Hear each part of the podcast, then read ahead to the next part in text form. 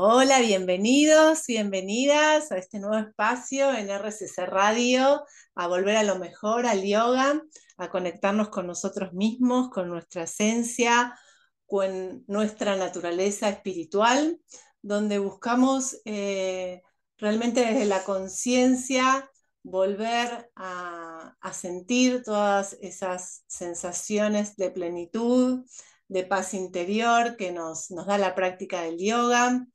Y hoy quería contarles en este jueves que nos convoca a estar juntos, en este jueves 13 de octubre, que hoy tenemos un invitado muy especial. Es un invitado que conocí en India, en el posgrado que hice en Yoga Therapy, allá en el Krishnamacharya Healing and Yoga Foundation, y, esta persona que conocí en, India resulta que habla español. Y habla español, pero no es argentino. Él es Oreste Prada, él es yogaterapeuta y, y es cubano.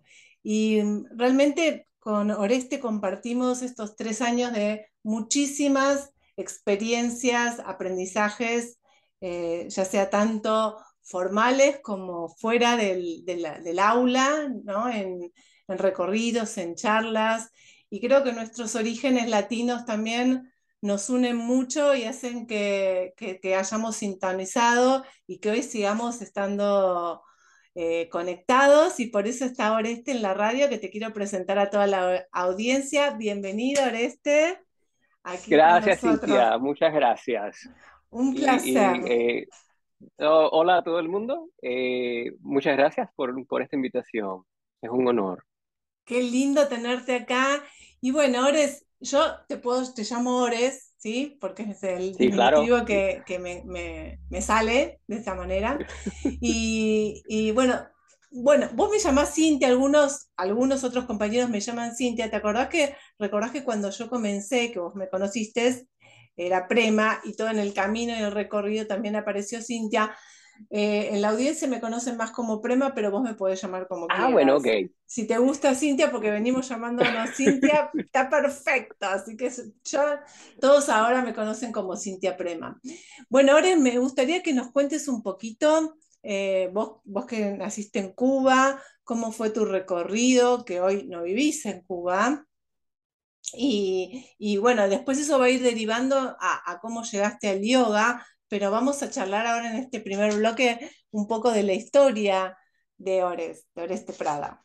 Ah, claro, claro. Eh, pues sí, nací en Cuba eh, en el 74 y ya en el 80 eh, había muchos cambios en Cuba en ese momento. Eh, y, mucha gente que ya quería salir. Ya, ya habíamos tenido la revolución, eh, bueno, 20 años, porque en el 59 fue cuando, cuando pasó. Eh, y mi familia sabía que quería salir y había tratado de salir ya varias veces. en el 80 fue cuando pasó el, el Mariel, que, que políticamente fue un, fue un cambio muy grande que dejó que muchos cubanos llegaran a, a los Estados Unidos. Pero se arriesgaba uno con, con eso, porque era eh, tener que pasar con, con, botes o con balsas eh, de, de, Cuba a, a, los Estados Unidos, que son 90 millas. Todavía sigue ese, ese, tránsito, todavía siguen viviendo. Sí, claro, claro. Pues, diferente porque en ese caso, en, en el Mariel, eh, el, Cuba abrió sus puertas y dijo, quien tenga familia aquí puede venir y recogerlas porque si no quieres estar aquí no te queremos. Eh, y eso vino por, por muchas razones súper complicadas, pero eh, en este momento sí, como dice, sigue, eh, ya es una situación diferente. cuando, cuando mi familia salió, mi hermano tenía solo dos años y mis padres no querían arriesgarse. Ya teníamos familias que habían eh, llegado a los Estados Unidos por, por el Mariel y también familia el, por el lado de mi mamá que, que fue a España, eh, tratando de llegar al fin a, a los Estados Unidos también. Eh, mi familia, por los dos lados, por madre y por padre, somos españoles. y entonces, claro, todavía tenemos familia en, en, en España y mis abuelos regresaron momentáneamente para, bueno, para ver a la familia, pero también para, para entonces eh, planificar eh, llegar a los Estados Unidos, porque ir directamente no era posible. Mi, mi, padre, mi mamá, mi hermano y yo salimos de Cuba y fuimos a, a, Costa Rica. Y nos pasamos dos años en Costa Rica, donde de veras no teníamos a nadie, no conocíamos a nadie, pero como era un país neutral, era posible ir a Costa Rica y, y de ahí entonces pasamos esos dos años tratando de de recibir la entrada eh, o la residencia en los Estados Unidos. Y en el 82 ya llegué a, Miami y ahí viví. ¿Vos qué edad tenías? Eh, Yo tenía ocho años Cuando, llegué a los Estados Unidos. Mm, o sea, a los eh, seis llegaste a Costa Rica. ¿Tenés recuerdos de Costa Rica? Claro, sí. Un país muy diferente y, y, específicamente donde estábamos cerca de San José era muy diferente a, a Matanzas, donde, donde nací y viví en, en Cuba. Eh, eh, los bosques de Costa Rica es lo que de veras me llega a la memoria súper, súper fuerte, mm. porque era algo tan verde, tan, tan bonito, eh, mm. mucha neblina, súper diferente a lo que yo conocía en, en, Cuba. Y entonces, claro, esa experiencia de ser extranjero como niño, que es algo, algo tan extraño, eh, la gente hablaba español, pero, pero era un español muy diferente al mío. Y entonces eh, tener que, que, adaptarme a eso fue algo súper, súper extraño. Eh, y bueno, hay, hay, experiencias así que mirándolas ahora como, como adulto, sabiendo todo lo que iba a pasar yo en, en, en mi vida, tuve gracias que las pasé, que me parece que eso fue mucho más fácil porque aprender de que el español es un idioma que, no es definido solo en, Cuba, tiene, muchas variedades en el, mundo. Eh, adaptarme a eso me preparó para adaptarme entonces al inglés, que es completamente diferente al, español.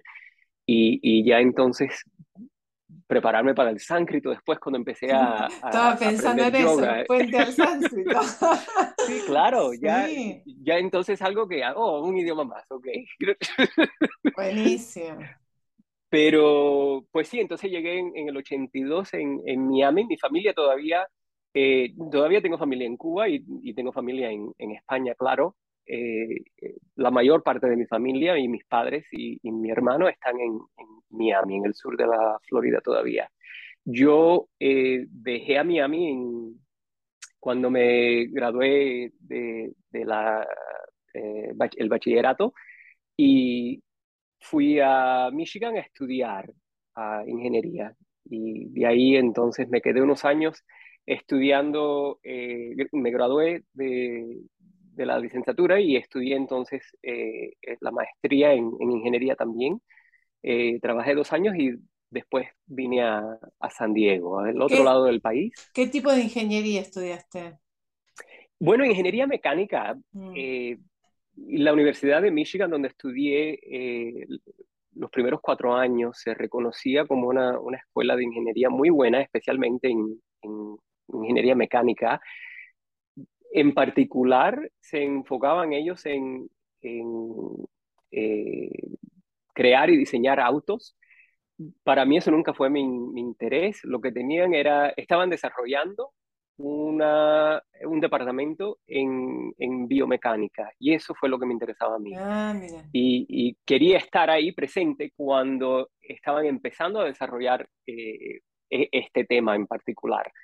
Así que el, el, diploma mío propiamente dice ingeniería mecánica, pero siempre se aplicó eh, sobre el cuerpo humano, sea eh, por los músculos o, los huesos, eh, o la prostética o, la sangre, que, que, cuando fui a estudiar la maestría, en particular fue estudiando la sangre, cómo se movía, cómo se podía oxigenar porque estaba estudiando un eh, oxigenador interno. Lo que, los que existen ahora eh, son externos. Si una persona tiene daño en, el pulmón, eh, tiene que quedarse en cama porque no, puede, no es muy fácil moverse. Mm. Y estábamos estudiando cómo crear algo que podía existir dentro del cuerpo de una persona y servir como pulmón temporariamente para dejar sanar el pulmón mismo. Mira. Pranayamas. Exacto, es genial, ¿no? que, que, paso yo por esto y, termino yo en, el yoga específicamente eh, enfocado en el pranayama que tiene que ver tanto con la respiración. Mm. Y bueno, no hay casualidades, decimos nosotros, ¿no, Ores? ¿Y cómo llegaste después de, Chicago? ¿Te recibiste? ¿Y qué pasó después que llegaste a San Diego? ¿Dónde estás viviendo? Bueno, eh, estaba viviendo en, Cincinnati mis últimos dos años en, esa área de los Estados Unidos. Eh, y sabía que quería un cambio. Primero que todo, había pasado ocho años en esa área, había mucho frío, y, aunque fue algo que, que, lo encontré algo diferente y me gustó mucho tener esa experiencia que, que era tan diferente a lo que yo conocía en el Caribe mm. y entonces en, en, en, la Florida, yo, el frío ese me mataba, así que tenía que salir, no, no lo resistía ya después de ocho años.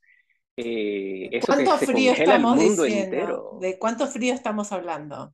Mm, bueno, en Fahrenheit, que es lo que conocemos en los Estados Unidos, lo peor que pasé fue menos 65, es lo que se sentía. Oh, no sabría cambiarlo a Celsius eso, pero bueno. Ah, te, lo, cambio, mientras seguimos hablando, te, te, hago el cambio. Para, para tener el registro en Celsius. Pero, eh, para, para dejarte saber lo, lo, fuerte que era, se tenía que poner vaselina en, en la cara para salir.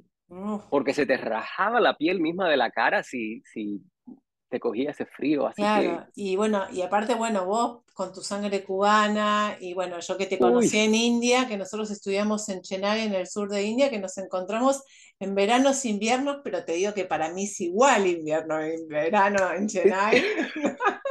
es una leve diferencia entre 40 grados y 35, digamos que no, no hay mucho. Es como eh, con esa humedad también que tiene la, la costa de Chennai, eh, bueno, sí, la verdad que me, puedo imaginar esos extremos difíciles para vivir, para transitar o para elegir como un lugar de vivienda, ¿no?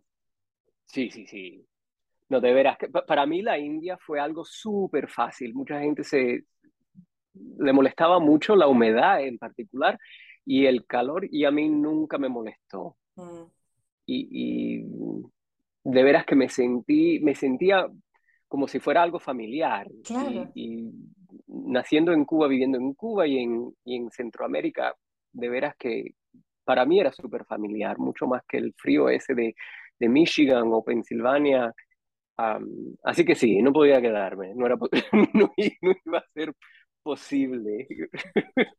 Bien, entonces, bueno, llegamos a San Diego, que veníamos de ese frío, volvimos al calorcito de San Diego que, está ahí muy cerquita de México, ¿no? Y que me imagino que los inviernos no son muy, muy fríos tampoco, ¿o sí?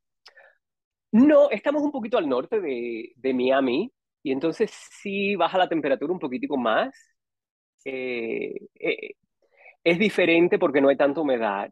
Lo que tenemos aquí mucho es desierto. Y mm. entonces, si hay calor, es un calor muy seco la mayor parte del año.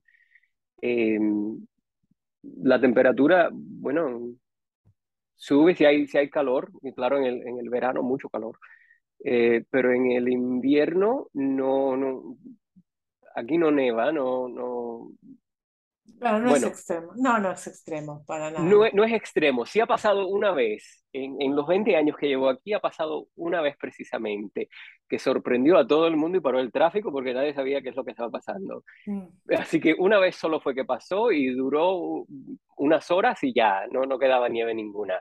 Lo que sí tenemos cerca eh, son montañas y, claro, en esas áreas por la altitud, entonces sí se, se ve la nieve y se ve el frío. Eh, en San Diego mismo no, no llega a ser como, como donde estábamos en, en, Michigan. Buenísimo. Ores, bueno, ¿qué te parece si nos vamos a hacer una pequeña pausa? Porque como sabes, estamos en radio y, tenemos que ir a, este, a, un, un, recreo, diríamos nosotros, de este bloque. Y me gustaría que arranquemos el próximo bloque charlando de bueno, de San Diego y, cómo llegó el yoga a un ingeniero en mecánica, ¿no? ¿Cómo, cómo apareció el yoga en este camino? Nos encontramos en un ratito después de escuchar linda música. Bueno, aquí nuevamente con Oreste hoy charlando sobre su, vida, ¿no? Su, lo que lo fue llevando desde Cuba, eh, Costa Rica, eh, llegó a Estados Unidos y, bueno, llegó finalmente a San Diego y, corroboramos que Michigan, esos 60 Fahrenheit eh, bajo cero son 45 en nuestros grados Celsius y no, quería decir 50, quería decir 50, no 60. Por eso ah, eras 45, ah, menos 45. 45 con viento, que bueno, para nosotros Argentina es impensado, ¿no? Tanto frío y bueno, sí, condiciones muy, muy duras para, para el ser humano en sí, si no está acostumbrado y no nació ahí. Y bueno, llegaste a San Diego y ahora nos gustaría saber a todos, que me imagino que están esperando a ver el momento que este ingeniero mecánico eh, le tocó la fibra interna del yoga y qué, qué sucedió ahí? ¿Cómo, cómo llegó ah. ese momento? Bueno, eh, empecé a practicar en, en Cincinnati, el, último año que viví en esa área de, los Estados Unidos. Y precisamente llegué al yoga por cuenta de problemas de espalda y de ciática. Yo había sufrido mucho de, de ellos y, no había solución. Me habían dicho los doctores que eh, la inflamación era suficientemente seria que tenía que tomar antiinflamatorios, pero no tan seria que me podían arriesgar eh, una operación. ¿Y qué edad tenías ahí? Yo eh, tenía 25, 26 años. Mira qué cosa, tan joven, ya con ese diagnóstico de los doctores. Sí, y, y un amigo me mencionó, mira, hay un estudio de yoga cerca de aquí. Yo no sabía nada de yoga, no sabía que habían diferentes estilos. Eh, de veras que no entendía para qué existía. Sabía que, que era bueno para la salud, o que mucha gente decía que era bueno para la salud y para el movimiento, que era casi como si fuera una, una terapia física. Así que fui y termina que fue un estudio de Ashtanga Vinyasa, que ahora sé que es el último estilo de yoga que es apropiado por una persona que, que eh, está herida de esta forma tan, tan seria. Eh, pero gracias a Dios tenía eh, maestros en ese estudio que eran súper inteligentes, que, que, vieron lo que me pasaba y pudieron ajustar todas las posturas. y lo primero que noté fue que después de la primera clase no tenía ningún dolor en la espalda. Wow. Ahora me regresaba, después de unas horas me volvía a regresar el dolor, pero, pero eso era algo que ni, ni con los antiinflamatorios tenía e, esa experiencia de que ya no tenía. Claro, solamente el registro para alguien que sufre de algo crónico, el registro de salir de ese estado de dolor es un montón. No, fue transformativo, fue algo que, que me cambió completamente. Yo dije, pero ¿qué es esto? Eh, empecé a practicar, no tenía la fuerza, ni la habilidad, ni la flexibilidad para poder practicar diariamente, era, era demasiado para los músculos. Eh, y en ese tiempo yo ya llevaba unos años sufriendo de, eh, fatiga crónica. A, a, los 20 años tuve una infección de Epstein-Barr que se desarrolló a fatiga crónica y la tuve durante todos mis estudios universitarios. Y eso no, no, no, fue por estrés laboral, fue por esta bacteria. Fue por el, el virus que empezó, el estrés, el estrés, claro, no lo ayudaba y lo empeoraba. Y, y, en la universidad hay mucho estrés, especialmente en, cuando estás estudiando en la maestría, olvídate que eso son horas y horas y, y casi no duermes. Y eso definitivamente no me ayudaba y, me lo empeoraba. Eh, Así que no tenía esa, esa fuerza. A mí ya en ese momento, cuando empecé a practicar yoga, me venía en episodios. Si me enfermaba, si me daba un catarro, entonces por dos semanas tenía este cansancio inmenso que a veces no podía quedarme despierto. Si me trataba de concentrar en algo, eh, era muy posible que me quedaba dormido. Pero cuando empecé a practicar el yoga, me quitó este dolor de espalda y lo que noté fue que yendo cada dos o tres días, vamos a decir, dos o tres veces a la semana, se me quitaba completamente ese dolor de espalda y no me regresaba. Ahora, si faltaba, vamos a decir, si pasaban cinco días sin practicar, entonces me, volvía el dolor, pero si practicaba con, con esa regularidad de, de, cada dos o tres días, no tenía ese dolor. Es, es, es, buenísimo esto que decís porque encontraste un ritmo con una secuencia eh, donde podías mantener el estado de salud. Exactamente. Mm. Exactamente. Ahora, lo, lo súper interesante para mí fue que después de tres o cuatro meses, también noté que no tenía esa fatiga ya.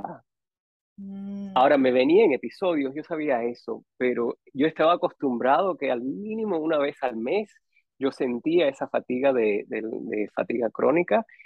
Eh, nunca había tenido esa intención, no tenía ninguna idea de que el yoga me iba a ayudar, pero vi que después de practicar eh, por tres o cuatro meses, también me había cambiado eh, esta experiencia de la, de la fatiga.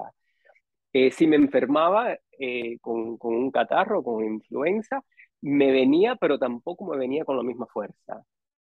Mm. Así que fue algo, de veras que cuando yo empecé en el yoga, fue algo súper extraño. Eh, posiblemente me gustaba porque era un, un poquitico extraño, era algo súper nuevo e interesante, pero cuando vi estos beneficios que me cambiaron completamente la vida, ya sabía que iba a ser algo que, que estaría conmigo mucho tiempo. Mm. y, en ese, en este momento, ahora no sé, avistaba algún, algún atisbo espiritual, era solamente reconfortar y, y paliar esos dolores Ah, estamos hablando en ese momento. para mí comenzó así. Sí, claro, para mí comenzó así. Yo no tenía mm. ninguna idea de, de, este aspecto espiritual, de las ideas que vienen con, con el yoga. No sabía mucho de ellas. Eh, los maestros sí a veces nos enseñaban de los dioses y muchas veces eh, eh, cuando nos iban a, a, enseñar una postura u otra y, y nos querían dar un ejemplo de, de, por qué es importante. Entonces sí nos hablaban a veces de, de la mitología, pero, pero no era necesariamente espiritual, posiblemente vamos a decir que era más cultural, darnos una imagen interesante y, y, bonita, pero no, no era con intención de que era, iba a ser algo personalmente. Igual el Ashtanga Vinyasa es como más escueto también en, en, las palabras, ¿no? En ese sentido, no, no, no es como otras líneas más bhakti, más devocionales, eh, o sea, es más ligado a armar la postura, la mecánica, a, los drishtis, a, a las miradas que uno va haciendo, a seguir la respiración. Sí, definitivamente en, en, los Estados Unidos mi experiencia ha sido que ese es el énfasis de, de la Ashtanga Vinyasa.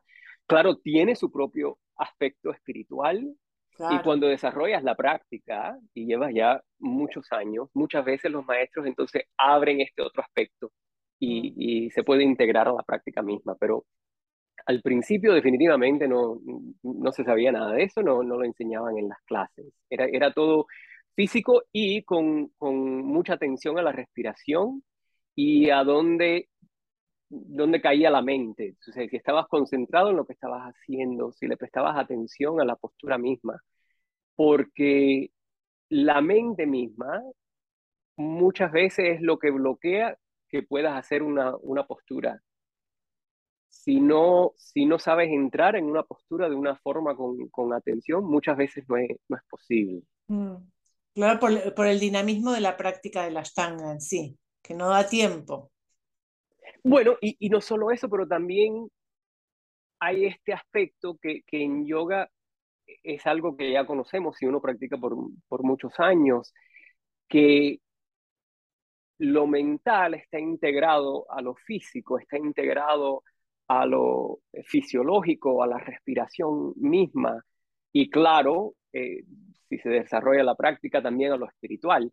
Pero todo está integrado, así que si, si estás distraído por una razón u otra, la forma que haces una postura va a cambiar un poquitico. No, no, no tendrás la misma atención y entonces tampoco tendrás la misma posición y posiblemente vamos a decir que, que si formas la misma posición físicamente, el efecto no será el mismo si la mente está en otro lugar. Por supuesto, claro.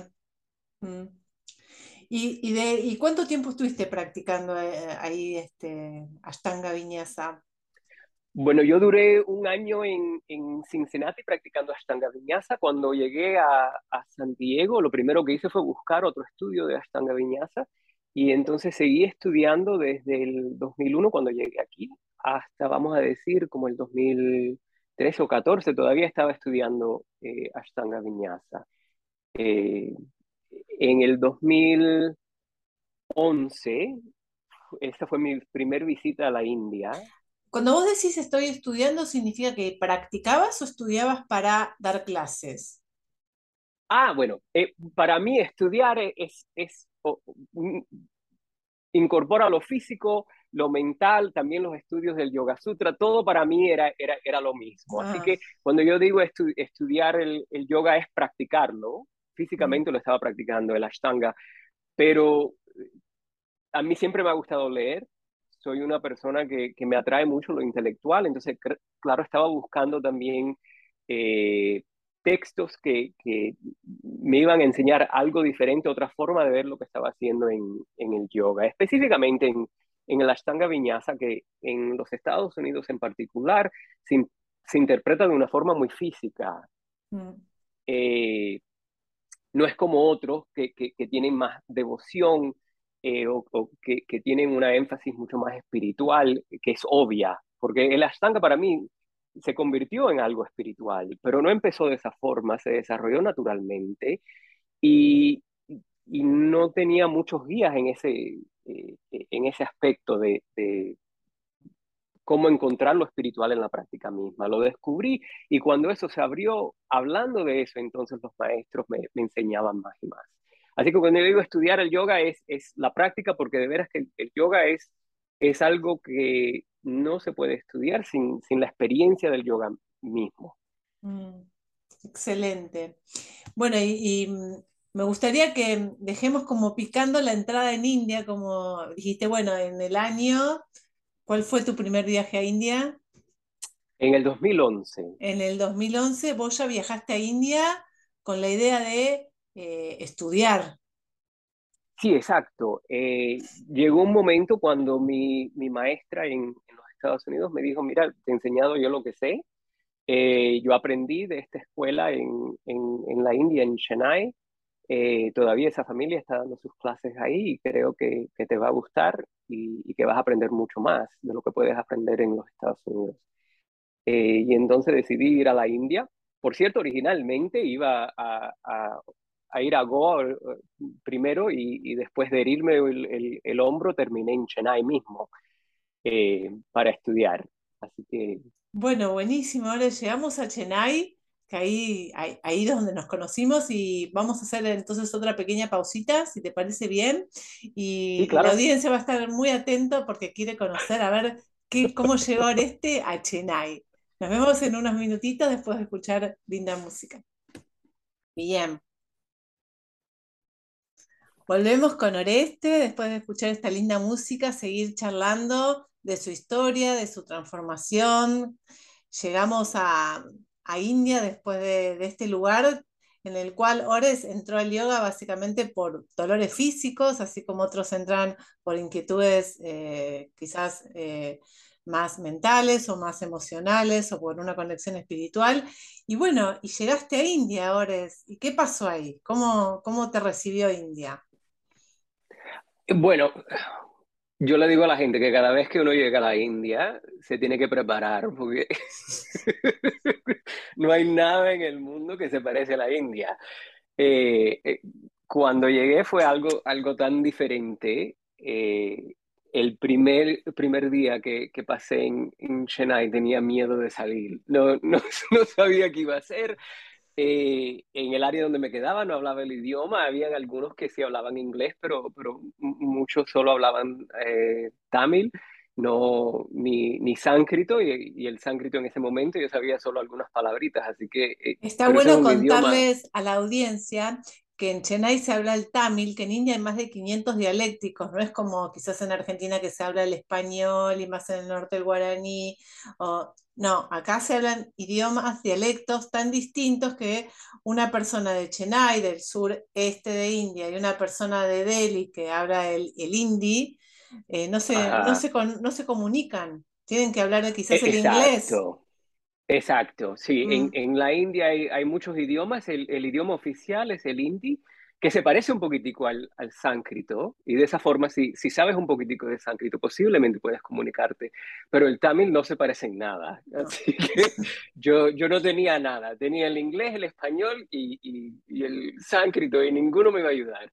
Así que eh, para mí fue súper extraño, pero, pero de veras que la gente era, eh, vaya, trataban de ayudarme en cualquier cosa. A veces ni me lo medían en la cara, no sabían qué necesitaba, pero sabían que necesitaba algo, así que me iban a ayudar. Eh, y de esa forma entonces sí fue súper fácil, eh, eh, porque me sentía muy bienvenido en, en, en, esta área, aunque no la conocía y era algo súper extraño para mí. fui y estudié un, un mes en el eh, Krishnamacharya Yoga Mandiram, en, en, una clase que se llama El Corazón del Yoga, eh, basada en el libro de T.K. Vidyasakachar, que fue el señor que, que creó esta organización en, en Chennai. Vamos a decir que es el padre de Kaustuba, nuestro profesor, y el hijo de Krishnamacharya también. Exacto. Eh, esta organización sirve como, como, clínica y también como, como escuela, así que uno puede ir a aprender o también puede ir a, tratarse con, ah, con yoga terapia. Y de ahí venían tus profesores de Ashtanga Vinyasa de Estados Unidos. De esta escuela. La profesora mía en, en, ese momento con la cual estaba estudiando había estudiado en, en, esta misma escuela. Mm. Eh, y, y, en esa ah, en esa tradición, vamos a decir, en particular, mm. eh, esta experiencia, ese, ese, ese viaje fue algo que me abrió los ojos, porque hasta ese momento el yoga para mí era la ashtanga, que es una tradición bella, parece casi como un baile. y para mí, eh, eh, de veras maravilloso, es maravilloso. Para mí fue súper fuerte eh, emocionalmente, espiritualmente, me enfocaba de una forma que, otras cosas no podían enfocarme, pero cuando yo llego a la India y tengo esta experiencia de una tradición eh, que es diferente, de, ella nació el, Ashtanga Vinyasa, pero, pero esta es mucho más, más amplia, mucho más grande. Eh, aprendí sobre el mantra, que de veras no, no lo conocía muy bien. propiamente aprendí el pranayama, eh, y también la meditación, que hasta ese momento yo eh, era algo que, que, no me venía muy fácilmente, no entendía cómo, cómo acercarme a ello. Eh, y en, en, esta escuela con estos maestros me enseñaron. Y esa fue la primera vez que, que conocí a, a Kaustup de Sekachar, que ahora es maestro mío, así que ya llevamos, bueno, más de 10 años. y, y, de él en particular, aprendí la aplicación de, del yoga con diferentes metas en mente.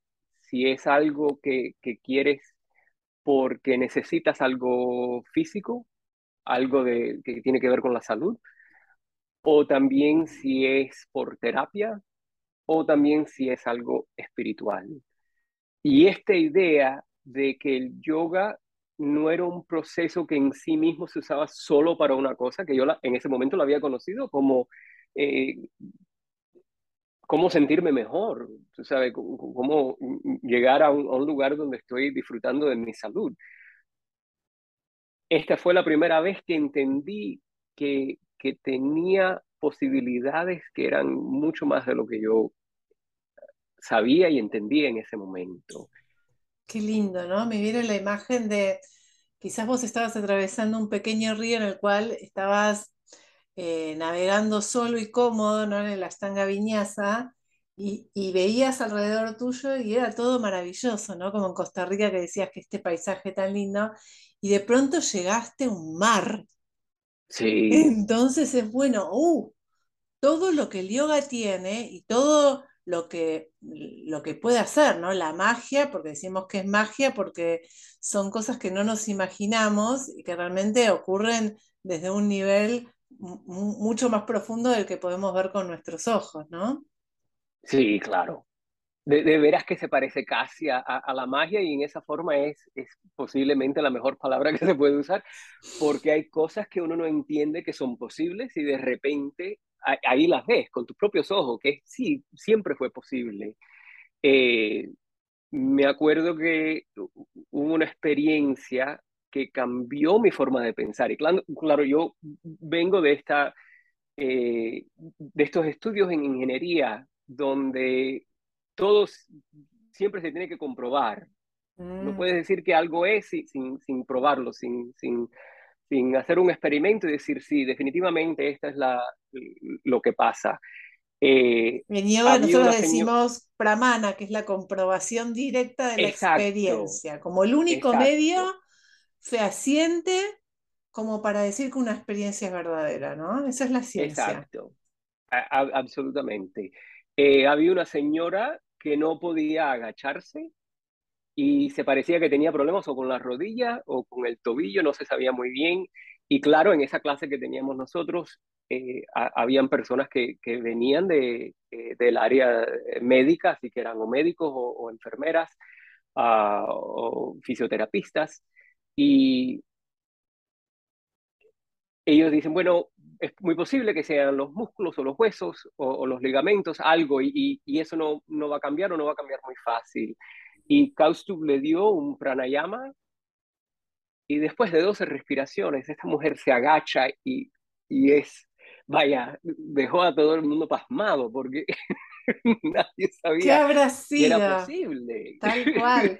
Y hemos atravesado experiencias juntas, juntos en, en yoga terapia también, de, de, trabajos que ha hecho Kaustu, eh, trabajando en distintas zonas del cuerpo donde hay tensiones y nudos acumulados también lo hemos visto con compañeros nuestros. Eh, sí, claro. Hemos visto esto, de pronto cuestiones que desaparecen o rigideces o diferencias de un hemisferio y del otro, que realmente con el pranayama, eh, pranayama que es el movimiento del prana consciente, profundo y llevándolo a, distintas regiones, eh, trabajándolo como, como, una herramienta más del yoga, como una herramienta más además de, las asanas. Así que bueno, maravilloso ahí. Este, ¿Y cuántas veces estuviste en India después de esta primera? Bueno, esa primera vez fue un mes y entonces eh, eh, seguí estudiando, eh, pero en los Estados Unidos, cuando viajaba a por los Estados Unidos y también por virtualmente. Y entonces el 2015 empiezo a, los viajes de nuevo a la India, esta vez dos veces al año. Eh, como tres semanas a la vez, a veces tanto como seis semanas a la vez, para empezar en un programa, primero para ser maestro de, yoga en esa tradición, eh, que requiere un conocimiento que era más de lo que tenía yo. Tenías que saber de la historia de yoga, tenías que, saber de mantra, tenías que entender un poquitico de los Vedas eh, y cómo son el origen de, de yoga y de meditación definitivamente. Y entonces eso me llevó también al programa de yoga terapia, donde nos conocimos. Perfecto. Yo estudié la, la, disciplina que vos estudiaste del Teacher Training en India, la estudié en Argentina, así que fuimos como paralelos y después nos encontramos eh, en India. Así que bueno, eh, después de este encuentro de India y este encuentro de ahora, vamos a hacer un pequeño corte y me gustaría ahora eh, en, esta última fase, que me quedaría charlando horas y horas contigo y la, audiencia me imagino que también, pero bueno, tenemos que cerrar y me gustaría que, podamos hablar un poco en el último bloque de ahora, el yoga, ahora que volvimos, ¿no? del viaje que terminamos. Eh, contar la finalización de nuestros estudios y después de la pandemia, ¿cómo ves hoy el yoga en, Estados Unidos, en Occidente, y cómo integraste todo esto que, has traído de Oriente? Si te parece, nos vamos a un pequeño corte y nos encontramos en unos instantes. Perfecto. Bueno, aquí de nuevo en, nuestro, en nuestra última ronda con Oreste, hoy charlando del yoga. a través de Cuba, Estados Unidos, India. Y bueno, nosotros nos volvimos de India ahora, si querés contar un poquitito chiquitito, sintético, porque hay mucho por hablar, eh, cómo cerramos nuestro, nuestro programa y nos vinimos con la pandemia ahí pisándonos los pies. y de veras que fue así, ¿no? Porque el, último módulo fue precisamente cuando empezó la pandemia, lo veíamos desde, desde Chennai. Eh, eh, bueno, pues esa última visita a la India fue súper especial. Eh, primero que todo, terminamos que el grupo de nosotros fue el primero que, que entregó su, eh, en sus estudios sobre, bueno, en, para nosotros fue sobre la, la, diabetes comparando a tipo 1 y tipo 2. Eh, y, y, llegamos a terminar completamente con, con, todo, lo, todo lo que se necesitaba para cerrar ya y, y tener el diploma. pero fue algo súper interesante para mí porque claro, hay muchas personas que piensan que, el yoga es algo físico o espiritual exclusivamente, eh, y siempre el interés mío, claro, como lo empecé de esa forma, fue las posibilidades que tenía el yoga para sanar, para curar, eh, para ayudar a las personas que están sufriendo, y no solo con problemas que son eh, físicos, pero también con problemas que son fisiológicos, que tienen que ver con glándulas y con los órganos del cuerpo y bueno, y aquí estamos, ¿no? Después de, de, dos años de una pandemia que nos ha enseñado que sabemos muy poquito sobre, sobre lo que es posible en el mundo y cómo el mundo puede afectar a las personas, me parece que eh, el yoga tiene un lugar muy fijo y muy importante en, en, cómo podemos desarrollar. Cómo podemos acompañar estos procesos, ¿no? Sí, claro. Y, y contame ahora como tu vuelta a Estados Unidos y ahora cómo ves esta visión ¿no? nueva, habiendo atravesado todo este, todas estas experiencias, ¿Cómo, cómo ves el yoga donde estás viviendo vos, cómo lo experimentás, cómo te une de nuevo con tus raíces de Cuba y en lo que es terapia, y, cómo ves a la sociedad de, de, Estados Unidos, ¿no? que representa bastante a lo que es Occidente, cómo lo recibe esto. Sí, la mayor parte del, yoga que se practica en los Estados Unidos todavía es, es, simplemente físico. Y muchas veces también le quitan estos aspectos espirituales porque hay mucha gente que están incómoda en este momento todavía con, con ello. Eh, el yoga se reconoce mundialmente, pero, pero muy poquito, no se entiende, vamos a decir. Eh, eh es algo que es a la misma vez familiar, pero que uno no, no sabe todo lo que tiene que ver con el yoga, todo lo que representa, uh, y menos todavía las raíces eh, y las intenciones del, yoga. Así que todavía los, estudios aquí son uh, casi siempre eh, enfocados en, en, en, lo físico.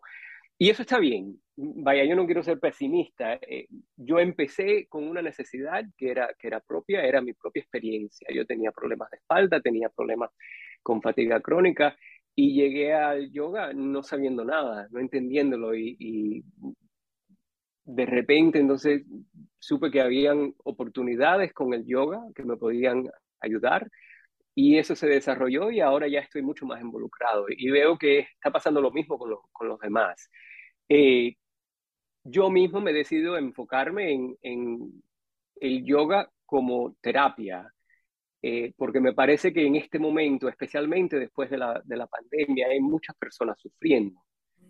Eh, cuando nosotros escogimos eh, la diabetes como, el tema de, lo que vamos a estudiar en, este programa de, yoga terapia, eh, para mí estaba tomando en mente mi familia propia, que, tenemos a, varios diabéticos, pero también al, mundo latino.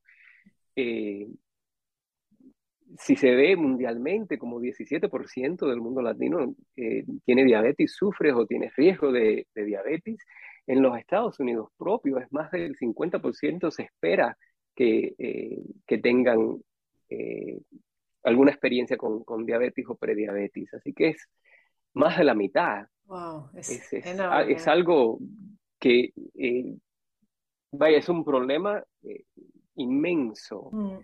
Eh, y claro, lo que encontramos en los estudios nuestros fue que el yoga no solo podía ayudar, pero de veras causaba unos cambios que, nadie sabía que, eran posibles en la persona.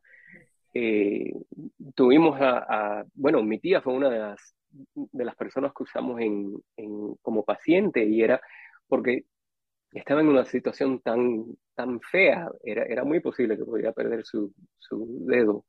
Y, y, con lo que hicimos en, en, los estudios de nosotros, eh, le salvó el, el, dedo, se quedó con él y aprendió también, le ayudó mucho con, con el balance. Ella eh, eh, tenía mucho miedo porque se caía, claro, la neuropatía en, en las piernas le afectaba mucho y con prácticas muy fáciles de, y, simples, vamos a decir, de, de, yoga, la ayudó a tener esa confianza en su propio, en su propio cuerpo. Eh, lo que veo yo ahora es... Yo quiero contarles a todos que nosotros cuando hicimos este trabajo, que lo hicimos con Oreste, con dos compañeras más, una de Japón y una de Noruega, eh, lo que tuvimos que hacer es durante un año y medio, cada uno tuvo un grupo de, de, pacientes, ¿no? que se, por decirlo de una manera, sí, que venían regularmente y les íbamos dando prácticas eh, acorde a lo que nosotros íbamos trabajando sobre eh, lo que iba ayudando en, esta patología que era la diabetes. Y después lo compartíamos entre nosotros. La verdad que fue, eh, yo también eso, ese año y medio tuve cinco pacientes y pude también comprobar características que los unían. Por ejemplo, a, todos se les eh, disparó, todos los diabetes tipo 2, en el momento de una pérdida de algún ser muy querido. O sea, fueron, es como, uff, los tenía ahí enfrente mío, ¿no? Y, bueno, eh, me sucedió un poco esto que vos contás, ¿no? La sorpresa de todo lo que hay atrás del yoga, que uno piensa que es solamente un movimiento físico y no, realmente es muchísimo, muchísimo, muchísimo más y como vos decís, con cosas simples podemos hacer eh, realmente muy, muy bien a mucha gente, ¿no, Ores? No, de veras. Eh, eh, lo que a mí me interesa más del yoga es que es una solución muy integrada. Así que toma diferentes aspectos de la persona, sean físicos o fisiológicos, de respiración en particular, mentales, emocionales, espirituales, y los consideras como posibles soluciones, o, si se, vamos a decir, si se mezclan, porque en las prácticas de, yoga también se pueden mezclar, puedes tener respiración con posturas, puedes tener posturas con mantra, eh, vaya, es, casi infinito las opciones de, cómo puedes eh, crear una práctica de yoga, pero las puedes usar e integrar como una solución para la persona. Eh, los problemas también son iguales y eso la gente no lo entiende muy bien, que los problemas también empiezan de una forma y terminan en otra. Para la mayoría de, los, eh, los pacientes que tuve yo y, creo que también en, el resto que, tuvimos, muchos hablaban de problemas emocionales, de, mucho estrés, de tener que eh, sentirse como si cargaban a la familia, tenían mucha responsabilidad en la familia y no tenían tiempo de cuidarse ellos mismos. Mm. Y se desarrolla esto en, en, diabetes tipo 2 en particular. Los tipo 1 no tuvieron la misma experiencia, fue, fue diferente. Así que creo que eh, este entendimiento de muchos de los problemas que tenemos o en el trabajo o en la casa, uh, problemas que tenemos que son, son físicos, no necesariamente tienen su origen en esa misma área. Mm. Es muy posible que empiecen en otra área, en algo emocional, eh, en la postura misma, cómo, cómo, cómo, camina uno, cómo se sienta en, la clase de trabajo que tiene. Eh, y, el yoga entonces también puede ayudar en, de esta forma. Exacto, y los traumas, que era otra de las cosas que, que, más vimos, ¿no? Como todos llegamos con más o con menos eh, nivel de, digo, dificultad o no sé, a ver qué, palabra poner, de, em, a un trauma que nos haya marcado en la vida. Nosotros en sánscrito decimos vasana, esa ocasión que generó este trauma y que después nosotros desarrollamos patrones o samskaras eh, perjudiciales, nocivos, ¿no? Y, el yoga viene a trabajar todo eso, viene como a mover esos samskaras, esos patrones para poder eh, reconocer también eh, ese trauma y, tratar de limpiarlo, ¿no? No, exacto, exacto. Ahora yo me encuentro, vaya, hablando de, la vida después de la pandemia y, cómo yo estoy trabajando en el yoga, me he enfocado mucho más estos últimos dos años con la población latina en, en San Diego. Eh, también con la población hindú, porque tenemos en, en San Diego una población eh, tamil que es eh, grande y, y, claro, para ellos es, es importante tener algo que, que es de, de, su propio país. Una, claro, me imagino la referencia tuya para ellos debe ser súper interesante. Y si tenés que resumir en dos palabras, porque ya tenemos que irnos, ahora es el tiempo, el tiempo nos apremia en la radio, es así. Eh, ¿Cómo ves el futuro del yoga ahora en Estados Unidos? ¿Cómo, cómo lo ves de acá?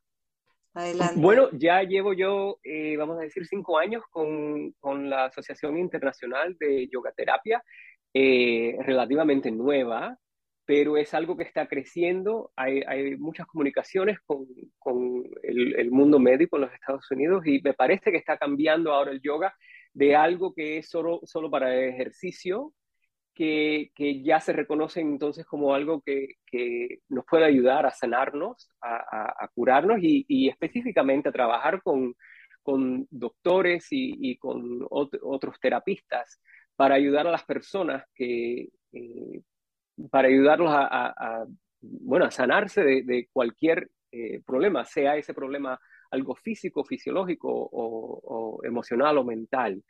Um, bueno, divino, así que hay muchas posibilidades. Muchas me... posibilidades. Me encanta lo que me estás contando porque realmente abre el, el, espectro y crea mucha esperanza en esto, que siga creciendo y que se desarrolle, uniendo mundos, uniendo Occidente y Oriente.